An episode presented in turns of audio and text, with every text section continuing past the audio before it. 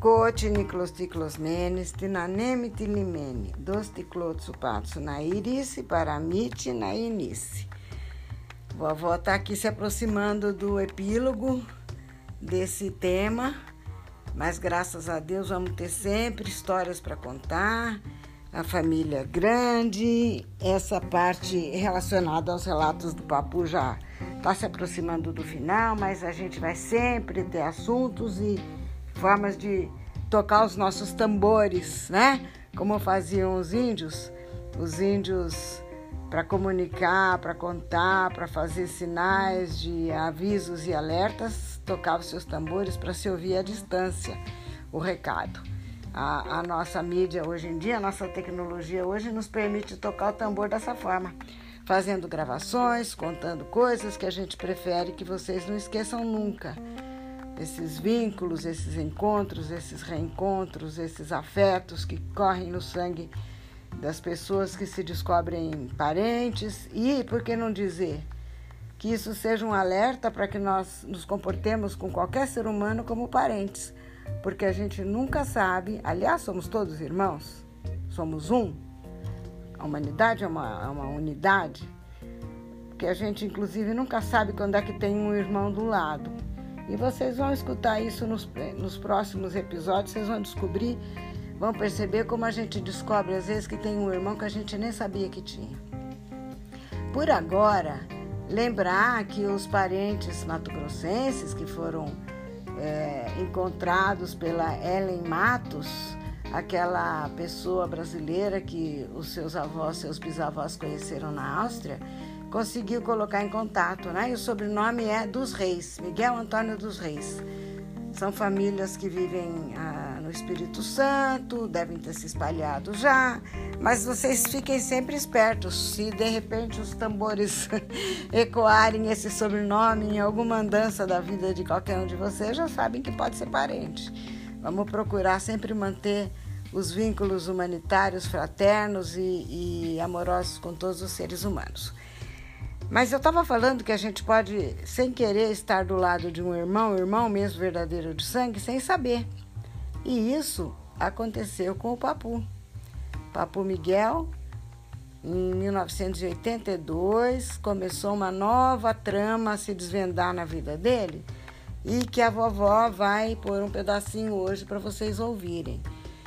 É, não vai ser tudo nesse episódio, uma parte nesse, uma parte vai ter que ser no outro, porque são fitas diferentes e a vovó se atrapalhou bastante com os, as buscas para encontrar o fio da meada dessa história, mas vocês vão saber.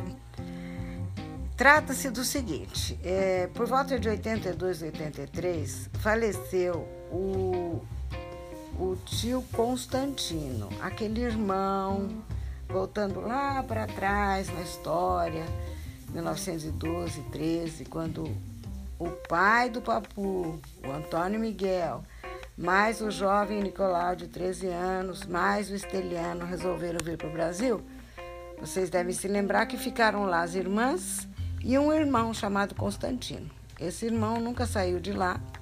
E quando o papu de vocês começou a voltar para a Grécia, periodicamente, ele voltou em, em 64, depois foi outra vez é, voltou em 62, depois voltou em 72, sozinho. Parece que a partir de 74 que ele começou a ir anualmente, praticamente, com a bisavó de vocês.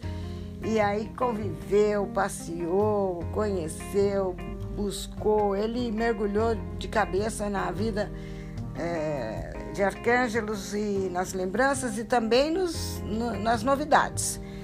E ele tinha muita amizade com todos os parentes. E numa das. É, vou pôr até nesse episódio aqui, vou pôr uma foto do tio Constantino, do irmão do pai dele, que faleceu nessa ocasião pouco depois, né? Em 84 ele já tinha falecido. Então, numa das últimas conversas que ele teve com esse tio, é, ele e com, a, e com os familiares do tio, a viúva, que logo depois ele morreu, e uma filha que ele tinha, catoliquia, ele, ele ficou sabendo que tinha ido visitar esse tio um, uma pessoa que tinha o mesmo nome, Constantino Arvos, assim como o tio dele, Constantino Arvos. Ele ficou intrigado. Ué, como é que pode alguém ter o mesmo nome? O mesmo nome é fácil, porque na Grécia é Nick, Nick, Nick, Constantino, Constantino, Antônio Miguel, Miguel Antônio. Tudo bem, mas o sobrenome, Constantino Zarvos, o mesmo. Aí ele ficou bem intrigado e nos anos seguintes, depois que o tio morreu, ele foi procurando caminhos de pessoas que poderiam saber alguma coisa dessa visita. E uma das pessoas com quem ele tinha um excelente relacionamento era o meio-irmão dele, o Zoites, que era filho do primeiro casamento da terceira madrasta, da segunda madrasta. A, a madrasta que teve a irmã Maritza, a caçula. Essa madrasta já, já era uma viúva quando se casou, tinha filhos do, do primeiro casamento, e um deles, o Zoites, era muito amigo do meu pai. E numa conversa que os dois tiveram, comendo um peixinho, o Zoites era um, um ex-atleta, uma pessoa que era muito reconhecida na Grécia, e, enfim, tinha histórias para contar, os dois batiam altos papos, comendo peixinho, tomando cervejinha. E numa dessas conversas, ele conseguiu encontrar o caminho, a, a orientação necessária e adequada para ir procurar essa pessoa chamada Constantino Alves, que ele suspeitava, ele intuía, ele tinha no coração dele que deveria ser um irmão dele, que ele sabia como era o pai dele, o pai dele casava sempre, que se via sozinho, e, enfim, mesmo tendo sido um período em que ele estava separado da mãe dos Oides, que era a terceira esposa dele, Devido à guerra, as condições de total impossibilidade de comunicação com a família, ele ficou isolado em Atenas e eventualmente teria se casado novamente. E aí ele suspeitava que tinha assim um irmão e que talvez esse tal de Constantino Zavos que tinha aparecido para visitar o tio Constantino fosse esse irmão que ele tanto desejava que pudesse existir. Eu vou colocar aqui um pouquinho o papo de vocês falando, não propriamente desse encontro com o irmão ainda. Já estou adiantando que de fato havia um irmão e que ele descobriu esse irmão.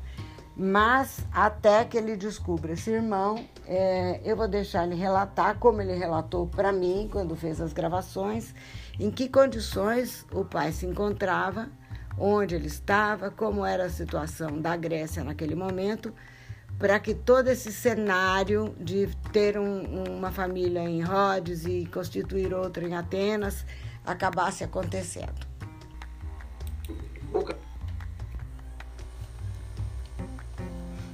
Como é que foi o casamento? Bem, pelo que eu soube, Helena, muitas vezes pode as coisas até não ter sido assim como estou falando, mas a gente escuta uma coisa aqui, uma coisa lá. E você sabe, muitas vezes as coisas não bem, acontecem bem como a gente fala. Muitos modificam um pouco, etc. Mas o fato é que na época da guerra, meu pai estava lá, como já falei, sozinho. Tinha uma, uma, um, depósito lá de, eh, de café que ele, o tio Nicolau mandava para ele café lá, lá do Brasil. Ele vendia o café e comprava azeitonas, azeite, vinho grego e mandar para o tio Nicolau. Estava muito bem, quer dizer, na vida dele foi o ponto máximo que ele chegou, uh, assim como, como a parte, a parte financeira, vamos dizer assim, né? a parte econômica dele, ele estava muito bem. Mas infelizmente, infelizmente para todos nós, para ele, começou a guerra, né? Ele ficou sozinho lá numa casinha que eu conheço, que eu estive lá na de passagem quando vim aqui para o Brasil. Eu fui lá nesta casinha, casinha de pequena e tudo. E depois da guerra eu voltei lá, como já falei para vocês, já contei. Voltei, procurei gente que ainda está viva da idade dele, falava do meu pai. E fui lá na casa dele, entrei lá dentro, etc. Então era uma casinha pequena, ele morava sozinho lá na época da guerra, veja só. Alemães matando gente, uma barbaridade. Gente subindo para as montanhas para matar uh, os guerrilheiros, para matar o, o, o, os alemães.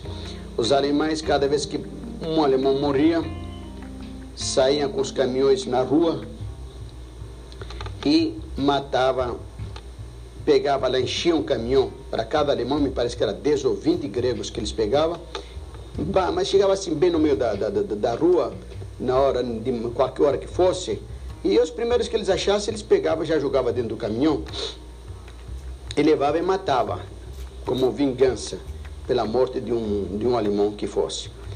É, os italianos também estavam lá, mas é, a verdade seja dita, os italianos sempre foram, como todo mundo fala, sempre foram maravilhosos. Sempre foram maravilhosos, nunca não evitavam, não matavam. E pelo contrário, como acho que já disse antes para você, se eles tinham um pedaço de pão na, na, na mão deles, como o povo lá morria de fome, eles tiravam da, da própria comida que eles iam comer, eles davam para os gregos para não para matar a fome. Quer dizer, os italianos eram, é, não, não, não, não, é, eram ruins, pelo contrário, era muito boa gente, como todos eles falam.